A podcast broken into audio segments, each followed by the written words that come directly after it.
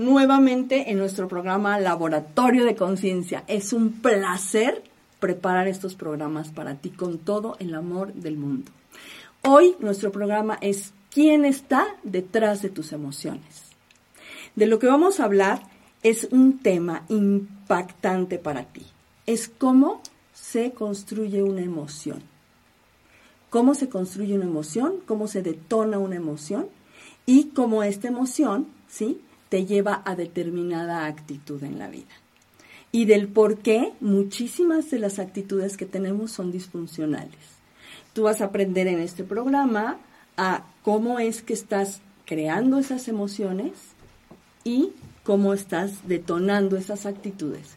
Y entonces vas a poder también desmantelarlas. Ya en el programa pasado vimos eh, para qué sirven las emociones, cuáles son las básicas y, vimos eh, algo al respecto como de introducción de las emociones. Pero ahora sí traemos un tema, o sea, eh, el, el, programa pasado era más como eh, de que te, te familiarizaras porque hay gente que no las conoce, no. Y este tema ya tiene que ver más con, eh, hablamos de una parte del cerebro que almacena eh, solamente emocionalmente, que no tiene una parte pensante. Y justamente lo que te vamos a hablar hoy es cómo se programan estas emociones y ya ni siquiera hay veces que te acuerdas por qué actúas como actúas o reaccionas como reaccionas a ciertos estímulos, ¿no? Y entonces acá te vamos a enseñar a, pues como ir atrás a ver a, de dónde viene, quién está detrás de las emociones y cómo programarlas nuevamente. Y sobre todo algo súper importante, que ya quites de tu mente para siempre esa idea de que eh, me pegó la emoción, me llegó, me puse de repente, de repente me, pegó la tristeza, ¿no? Me pegó el enojo, me pegó la nostalgia, como si algo de afuera viniera y ¡pum! te pegara y entonces tú tienes esa emoción. Mentira, no es real. Todo sale de ti y todo está generado por ti. E inconscientemente sí, pero es momento de que empecemos a hurgar en nuestro inconsciente y que empecemos a manejar todo lo que podamos al respecto, porque el inconsciente es el que nos gobierna. Entonces, tenemos que empezar a tomar a cargo ese inconsciente y empezar a pues a familiarizarnos con él. Y hay mucha gente que las niega, o sea, hay mucha gente que las niega por las creencias de que no nos debemos de enojar, bla, bla, pero hay mucha gente que las evita porque no sabe cómo manejarlas. Cómo manejarlas, claro. O, como tú dices, ¿no? Por condicionamientos que te han dado de que los hombres no lloran, este, las niñas bonitas no se enojan, y tú dices, puta, pues entre enojarme y ser bonita, pues mejor soy bonita, ¿no? Entonces, no, no, no. Hay que romper con todo ese, ese esquema y vamos a ver cómo tú Tú eres el que produce tus emociones de manera inconsciente. A partir de ese programa lo vas a poder hacer conscientemente. Wow, está increíble. Pues vamos a empezar, ¿no? Entonces, el universo está diseñado para recibir, procesar y emitir signos, ¿no? Todo el tiempo, cualquier cosa del universo, eso es lo que hace, ¿no? Un animal eh, recibe comida procesa, comida, y hace del bañito. Y, desecha comida. Exactamente. ¿Algún otro ejemplo? Un árbol, un árbol, pues recibe el estímulo del dióxido de carbono, procesa el dióxido de carbono y emite oxígeno. Y es, es una constante en el universo. Es todo lo que hacemos cuando platicamos, cuando hablamos, cuando todo, hasta cuando dormimos, cuando soñamos. Sí, todo el tiempo estamos haciendo eso, ¿no? Cuando justamente ahorita tú, que estás viendo el programa, lo que estás haciendo es eso, estás recibiendo, lo que los estás procesando en tu cabeza y finalmente en algún momento vas a eh, emitirlos dado lo que aquí, lo que procesaste tú, ¿no? Entonces, lo que ha ocurrido e, en cuanto a las emociones es que dado esta memoria emocional, hay veces que ya no procesamos, o sea, es como, tengo hambre, me enojo, ya, o sea, ya no hay un, a ver, ¿por qué me enojo cuando tengo hambre? ¿Cómo lo procesé? ¿De qué manera lo signifiqué el tener hambre? ¿Qué me enojo? Entonces, cuando ya estamos hablando específicamente de emociones, a veces ya nada más es les llega el estímulo y reacciono, ¿no? Claro, exactamente. Como no nos enseñan a vernos hacia adentro, a voltear hacia nosotros mismos, entonces nada más estamos en estímulo-reacción, estímulo-reacción. Y dejamos, ¿no? De, de eh, nos saltamos el paso del procesamiento, de la elaboración del signo. En algún momento lo configuramos y, ¿qué creen? Eso es lo peor del asunto. ¿En qué momento tú configuras estos estímulos externos y posteriormente esos estímulos internos? Lo configuras de niño, o sea, lo configuras de, un, de 0 a 7 años y posteriormente terminas de configurar algunos en la adolescencia. De tal manera que como no estás procesando los estímulos, estás reaccionando desde tu niño, desde el niño. ¿Qué criterio, qué capacidad, eh, eh, cómo se sentía un niño? Pues exactamente es lo que ocurre ahora. Estás reaccionando desde ese niño. Desde ese niño con miedo, desde ese niño con tristeza, desde ese niño con impotencia, ¿sí? Porque recibes estímulos y ya nada más Recibo estímulos, emito estímulos. Recibo estímulos, emito estímulos. Lo que requerimos es revisarlos. ¿Sí? Sí, justamente por eso le pusimos así a este programa, porque quien está detrás de tus emociones, pues es tu niño, ¿no? Estás reaccionando desde el niño, ¿no? Yo decía en el, en el, en el taller que, que dimos que entonces somos un montón de niños allá afuera eh, reaccionando, conviviendo y eh, y pues ahí interactuando, berrinche. Y, Exactamente, por eso ves que dices, bueno, pero ¿por qué se enojó tanto? ¿Por qué hizo este berrinche? ¿Por Porque está reaccionando desde su niño impotente, que a esa edad verdaderamente no tenías de otra.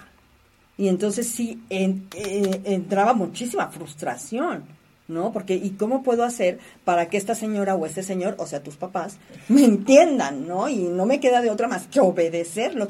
¿Te acuerdas que platicamos ayer que, o sea, ¿y por qué no decías que no? Pues porque era fuerza, pero ¿cuál era la fuerza? O sea, ¿qué fuerza te infringían si decías que no? Pues ninguna. No. Era nada más mi sentimiento de impotencia y de que tengo que obedecer. Y así estamos hoy en día ya siendo adultos. Entonces, un momento, vamos a revisarlo. Y por ejemplo, o sea, de, algunos ejemplos que hayamos como introyectado ya y que sean muy comunes, ¿no? Eh, teníamos el ejemplo de cuando mamá eh, se va a trabajar, pues un niño no, o sea, ya en tu racionalidad de adulto sí sabes que mamá fue a trabajar porque necesitaba alimentarte y bla, bla, y porque me amaba y necesitaba mantenerme. pero, o, sea... Pero el niño no, el niño piensa muy básico y el niño es, ¿no están? No me no quieren. estar conmigo. O no están, me están abandonando, ¿no? Entonces era, mamá se va a trabajar y nosotros era, mamá me abandonó. Me abandonó. Por lo tanto, no me quiere. ¿no? no le importo. Entonces nosotros ya tenemos una eh, simbolización de cuando alguien no está. Cuando yo lo necesito. me, me siento abandonado o no, no me quieren o no, importo, ¿no? Entonces ya no importa eh, qué es lo que la otra persona necesite hacer o si va a trabajar o si necesita hacer otra cosa, tú ya lo introyectaste así y entonces cuando alguien no está para ti es la tristeza inmensa, ¿no? Y ahora tu pareja se tiene que ir a trabajar y, y, entonces, uy, no, no me quiere, no le importa, no le importa lo que yo sienta, no le importa lo que a mí me pase. No, no, no. O sea, es el niño reaccionando a la impotencia que sentía cuando lo introyectó. Les voy a poner un ejemplo, ¿no? También por el de cómo simboliza yo lo del hambre, ¿no? Hace cuenta. Yo, eh, cuando tengo hambre, me pongo de muy mal humor de muy mal humor. De hecho, mi socia, siempre que habla conmigo, me pregunta, ¿ya comiste? si le digo no me dice, entonces come y te hablo al rato. ¿Sí? Porque, o sea, sí, desafortunadamente, yo cuando tengo hambre me pongo de muy mal humor. Y elaborando, analizando, ¿sí? O sea, aquí, ¿qué pasa? El estímulo es el hambre, ¿no? Entonces, recibo el estímulo del hambre y inmediatamente reacciono con mal humor, porque no elaboraba. Cuando elaboro me doy cuenta, claro, la niña configuró durante muchos años de su vida que llegaba a la casa y mi mamá no tenía lista la comida.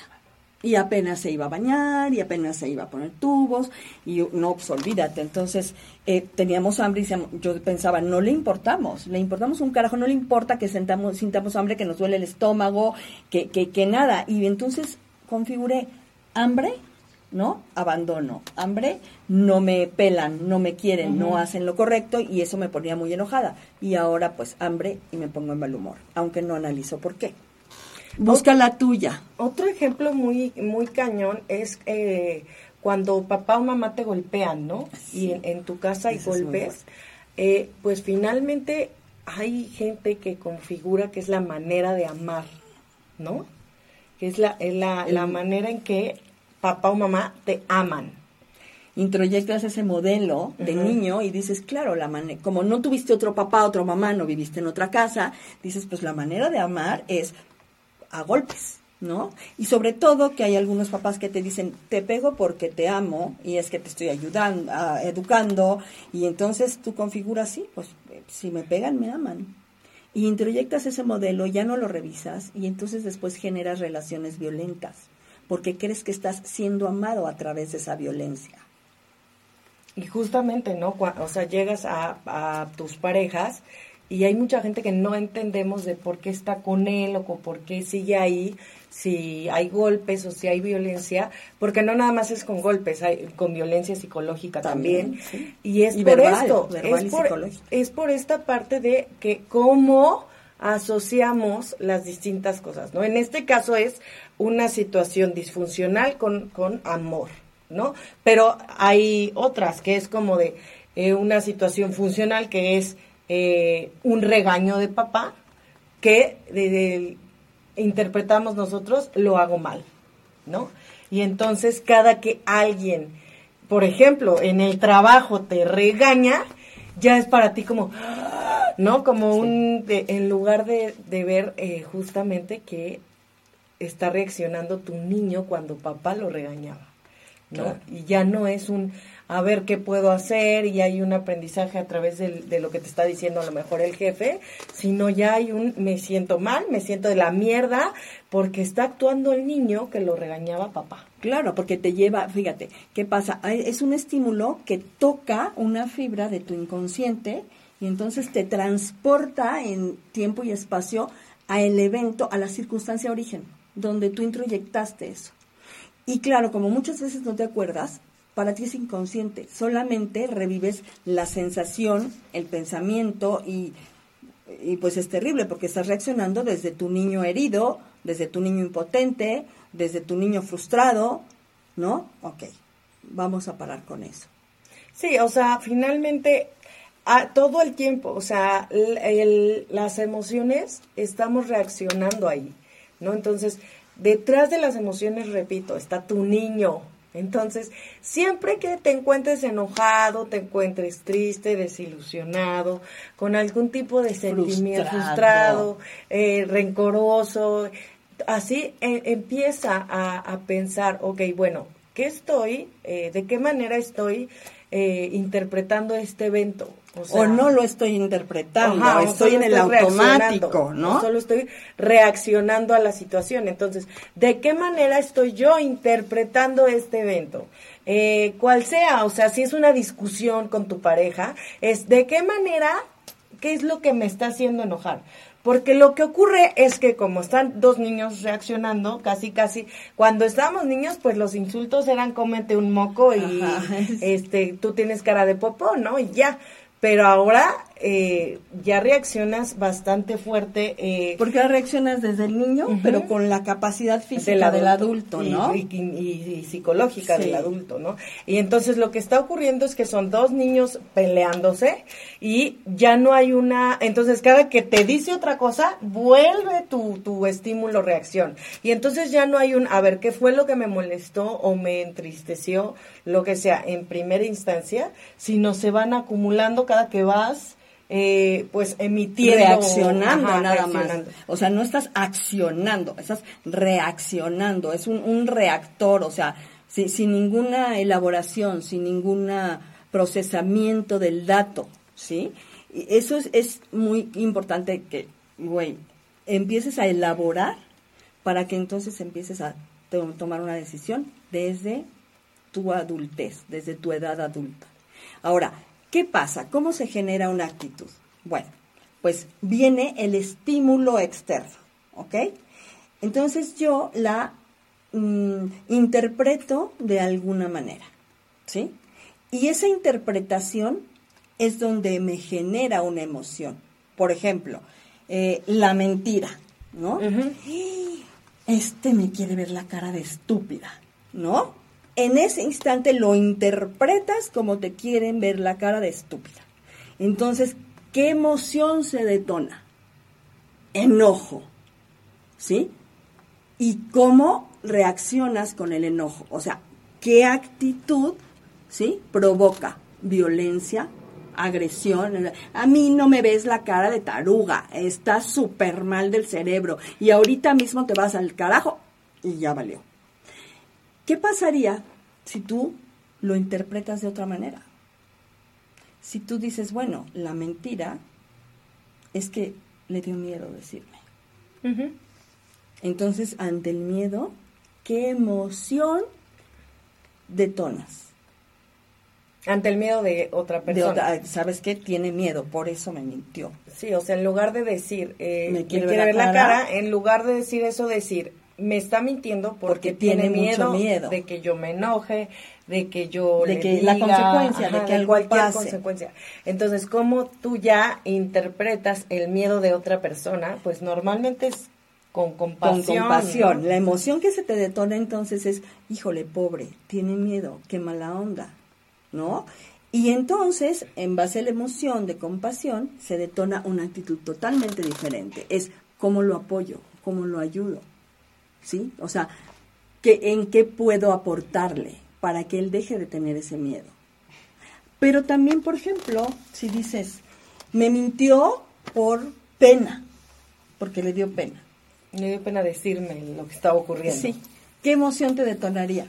Pues a mí me detonaría también esta parte como de chin, qué mala onda, ¿no? O sea que aparte, yo también ya me revisaría así de por qué le está dando pena conmigo. Claro, porque en juicio, ¿por qué? ¿no? O sea, porque, no debería de. Ajá, a lo mejor se ha sentido enjuiciada la persona o ha sentido que yo soy muy dura y entonces ya inmediatamente a mí la pena me voltearía a ver a mí de qué onda con cómo estoy comportándome con esta persona, ¿no? Claro, pero por ejemplo, vamos a suponer, si dijeras, le da pena, qué chistoso, ¿no? Qué raro. Bueno, pero pues, ok, voy a ver, voy a averiguar por qué le da pena o voy a ver cómo estoy yo aportando a que le dé pena, pero ya no reaccionas en agresión, o sea, ya no te detona la emoción de la agresión y por lo tanto ya no actúas violentamente, sino ya actúas a lo mejor eh, buscando, inquiriendo, haciéndote amigo, ¿no? De otra manera, totalmente. Y por ejemplo, si te mienten porque no quieren que te duela, mm, porque te, te va, eso te va a lastimar pues eso detona, bueno, yo lo vería como de ah, qué gran, o sea, eh, de, de su parte que, que ah, es un acto de amor, ¿no? Y obviamente la emoción que detonaría también, también en mí sería esa parte de, de amor. Claro, o de agradecimiento, ¿no? Entonces te detona la emoción de amor, la emoción de agradecimiento. Y entonces ya la actitud que tú tomas con esa emoción es, oye, gracias o te amo, eh, te vuelves amoroso. Y desde ahí puedes también hablar, ¿no? Porque pues muchas veces se dice, se prefiere la verdad, o sea, que duela a una mentira que igual es una interpretación, ¿no? Pero desde ahí, si tu pensamiento es ese, ya desde ahí, en lugar de, no, me mentiste, ¿no? Ya desde ahí, oye, mira, yo prefiero que me digas la verdad, aunque me duela esta vez, a que me sigas eh, pues ocultando o que me sigan mintiendo, que yo no me dé cuenta y después duela más, lo claro, que sea. pero también hay, hay mentiras que, mm, digo, un gran maestro mío decía, no todas las conciencias están preparadas para todas las verdades. O sea, hay verdades que la conciencia no, no puede aguantar por el momento o dependiendo la edad. Porque imagínate, por ejemplo, ¿no? Que tú digas, oye, eh, mm, pues la verdad le voy a decir que, que este, pues que mm, su papá es un desgraciado que, que este, es narcotraficante y que rompe huesos a la gente, pues a lo mejor el niño no está preparado para escuchar eso. Y entonces esa mentira mm, es necesaria. O sea, el no decirlo, el ocultarlo, el decir tu papá se dedica a otra cosa, o sea, es necesaria. Entonces también esa, esa creencia de que la verdad a toda costa, no, o sea, no se crean, ¿eh? No, no, eh, es más un dicho que una realidad. Hay, hay verdades que no estamos preparados para recibir. Como cuando le preguntamos a tu pareja, ¿te acostaste con ella? Dime la verdad. Lo menos que queremos oír es esa verdad. O sea, estamos, ¿qué le estamos pidiendo? Dime que no. Claro. O sea, dime que no, pero dime la verdad, ¿no? Y dices, o sea, y entonces se desata un caos con esa verdad. Entonces, bueno, el chiste es que cuando alguien realmente no te dice las cosas por protegerte, te está amando. Y ahí, ¿no? Detona otra actitud. Entonces, ¿qué podemos ver aquí?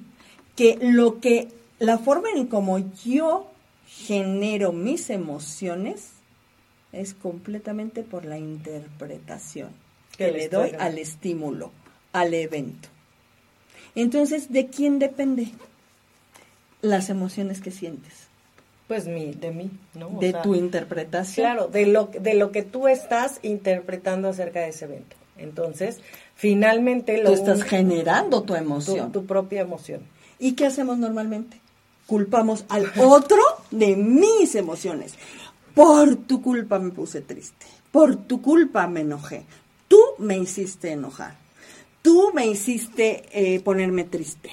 Tú me haces sufrir. Tú me haces sufrir. O sea, híjole, cuando ya lo entendemos, es el absurdo más grande del mundo. Responsabilizar a alguien más de la interpretación que yo y solamente yo le doy a un evento y que así es como genero yo mi emoción. Y así es como entonces llego a una actitud disfuncional. ¿Qué requiero hacer? Pues en primera, parar con, con, o sea, primero trayéndome presente con qué es lo que estoy interpretando. Y parar el estímulo-reacción. Parar como con el, ay, me hacen, yo hago, me gritan, yo grito, este, me pegan, yo golpeo. No, o sea, sino, a ver, ¿Qué, qué, qué, qué, qué está pasando? Porque el otro puede gritar y puede hacer lo que quiera. Simplemente tú, ¿cómo estás interpretando los gritos? No hay gente que ante un grito grita. Hay gente que ante un grito se paraliza. Hay gente que ante un grito se bloquea, llora. Entonces es como tú estás interpretando lo que sea que esté viniendo a ti. Ahora, lo, les voy a decir una cosa, de los que acabas de mencionar, el que está súper cañón es, me gritan, a mí no me gritas, a mí nadie me... Y te conviertes en eso que resistes. Te conviertes en eso que estás odiando. No me grites porque me molesta profundamente, pero entonces yo me pongo igual que tú y me pongo a gritar, que es algo que me molesta profundamente, como para qué me pongo en ese lugar. Pero es porque no hay una elaboración sino estímulo-reacción. Estímulo, y, esa reacción en algún momento te funcionó. O sea, en, la niñez sí te funcionó para defenderte, para protegerte, para evitar algún dolor, porque pues como en la mente de niños no tenemos cómo elaborar todas estas cosas y lo único es que armamos para reaccionar y protegernos. Entonces, agradecer esa parte como de, ok, en la infancia sí me funcionó. Era gritar en la escuela cuando un niñito me estaba gritando, pues yo también tenía que gritar, si no iba a haber consecuencias, ¿no? Y agradecer esta parte de, ok, en algún momento me funcionó y evaluar. Me ayudó a sobrevivir mi infancia. Exacto. Porque precisamente esto, estos rasgos, estos rasgos te, te los, o sea, los creaste, o sea, los construiste como mecanismos de defensa para defenderte, ¿sí? De en la niñez, cuando estamos totalmente vulnerables, cuando sí somos verdaderamente dependientes, ¿sí? De muchísimas cosas. Y entonces te sirvieron para sobrevivir la infancia, sobrevivir esa parte dependiente necesariamente de alguien más. El problema es quedarnos ahí. Exacto. Porque entonces ahora queremos que nos resuelva nuestra pareja, que nos resuelva nuestro jefe, que nos resuelvan nuestros compañeros de trabajo, nuestros hermanos, porque nos quedamos en el alguien me tiene que resolver. Nos quedamos en el niño y el niño sí necesitaba que alguien le resolviera, pero era una etapa de la vida. Entonces esa etapa de la vida hay que trascenderla, hay que crecer. Y, muchos no queremos crecer. Y, y, agradecer, ¿no? Esta parte. Entonces, dejar de resistir tus reacciones también es un, es un paso importante. O sea, hay mucha gente que es uy, ya le grité groserías y luego se siente horrible y, y ya, ay, ya reaccioné horrible y no sé qué, pero siguen reaccionando igual, no hacen nada, ¿no? Entonces es como esta parte de, ok, yo reacciono así porque en algún momento de mi vida me funcionó para protegerme, gracias, ahora reacciono así porque bla, bla, bla, bla, bla. Lo, elaboro, lo trabajo, voy a terapia, exacto, eh, voy hacia adentro, voy hacia mí, ¿no? No es un proceso tan fácil, quiero decirte, es un proceso de trabajo interno bastante eh, elaborado. elaborado. ¿Por qué? Porque llevas tu edad eh, menos cuatro años que cinco, o sea... Sin elaborar nada. Eh, sin elaborar nada. No estamos acostumbrados. No estamos acostumbrados a crear conciencia de nuestras emociones. No estamos acostumbrados a revisar de dónde viene cada emoción, de dónde viene cada reacción. Entonces, eso es un trabajo eh, pues que desde nuestra perspectiva requiere acompañamiento, ¿no? Yo lo hice con acompañamiento, Ali lo hizo con acompañamiento.